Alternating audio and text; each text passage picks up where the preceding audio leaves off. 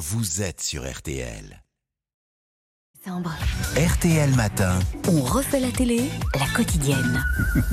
Alors, la télévision Isabelle Morini-Bosque. Aujourd'hui, un chef-d'œuvre sur Arte, Le Guépard, Ah oui. de ce bon Visconti. Et euh, côté euh, film d'animation, Astérix et le domaine des dieux, ça c'est sur M6. Oui, 17e album d'Uderzo et Goscinny, signé Louis Clichy et Alexandre Astier, sorti en 2014. 3 millions de spectateurs, j'avais adoré. Le résumé, bah, Jules César veut urbaniser la forêt autour du village gaulois pour les coloniser et les faire disparaître. La bétonisation, déjà. Les Gaulois vont faire tronc commun avec les arbres, si j'ose dire. Et alors, à part ça, il y a deux polars que j'aime viscéralement, si j'ose dire là encore. Paris Police 1905 sur Canal. Pour moi, c'est un chef-d'œuvre. C'est sombre, hein, mais c'est un chef-d'œuvre. J'en parlerai lundi prochain. Et surtout, l'art du crime sur la 2. Fin temporaire ce soir, mais en tête des audiences largement lundi dernier. C'est dire s'ils ont vraiment l'art et la manière. Nos deux héros, elle, historienne de l'art, lui, flic surdoué qui n'a ni l'art ni la manière avec elle, dont il est fou. L'épisode de lundi dernier traitait d'une véritable affaire, le vol d'un célèbre tableau de Manet en 1899 à Boston, tableau jamais retrouvé.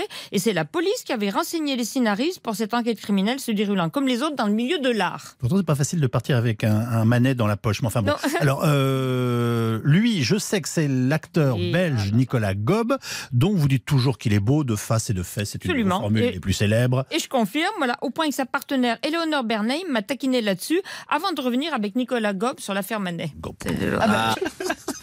Je peux dire maintenant ça sur moi. Voilà. Est-ce qu'on peut changer cette année Toujours belle de face et de fesses. Ah ouais. Mais euh, surtout, ce qui était incroyable, c'est qu'on a rencontré l'OCBC, le commissaire, Mm. qui nous a tout raconté et c'était vraiment passionnant. C'est ça qui est bien joué, c'est qu'à la fin, on ne tombe pas dans le travers de dire qu'on a retrouvé le vrai, mais on a malheureusement retrouvé un faux. Parce que Oui. sinon, ça aurait été trop décalé avec, la réalité. quoi. Porter une série qui s'exporte à ce point-là, travailler à ce point-là, jolie à ce point-là, ça marque les esprits. Vous savez le nombre de pays? Alors, 50 pays. Et je reçois, moi, beaucoup de témoignages de jeunes femmes qui veulent devenir, euh, du coup, historiennes de l'art, euh, de beaucoup de professeurs. Là, j'ai qui m'a dit qu'elle avait fait un calendrier de l'avant pour ses élèves avec une œuvre à chaque fois Trop en bien. ayant regardé. Bah ouais, voilà. C'est diffusé dans le monde entier. Japon, Grèce, au Canada, aux États-Unis. À la Belgique.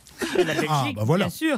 C'est passionnant sur le plan sentimental, sur le plan policier, parce que le téléspectateur peut exercer sa sagacité, et sur le plan historique, on y apprend des foules de choses. Par exemple, ce soir, sur le pain de, que moi, j'aime pas beaucoup, euh, Munch, enfin, il faut dire Monk, hein. Oui. faut dire Monk, c'est ce qu'on apprend là aussi. Et à part ça, on peut dénoncer une programmation totalement bizarre. Combien par an, au juste? Deux par an. Ça tendrait à la rendre euh, un peu plus sélecte, euh, plus rare, et donc euh, peut-être que c'est le moyen de créer une vraie attente chez le public. Mais bon, nous, on n'a que des retours de gens extrêmement frustrés d'en avoir que deux. Ouais. C'est là le- carrefour un peu tendu entre effectivement la rareté et que les gens soient un peu bah, deg de pas en avoir plus. Quoi. Bon, en même temps, on a fait 5 millions la semaine dernière en mettant TF1 très, très, très, très loin derrière. Donc, euh, Oui, mais je pense que c'est une vraie volonté de leur part de faire ça, et je ne pense pas qu'ils reviennent là-dessus.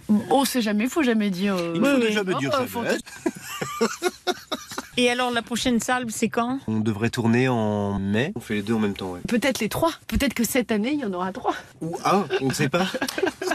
Ou un demi. Allez, un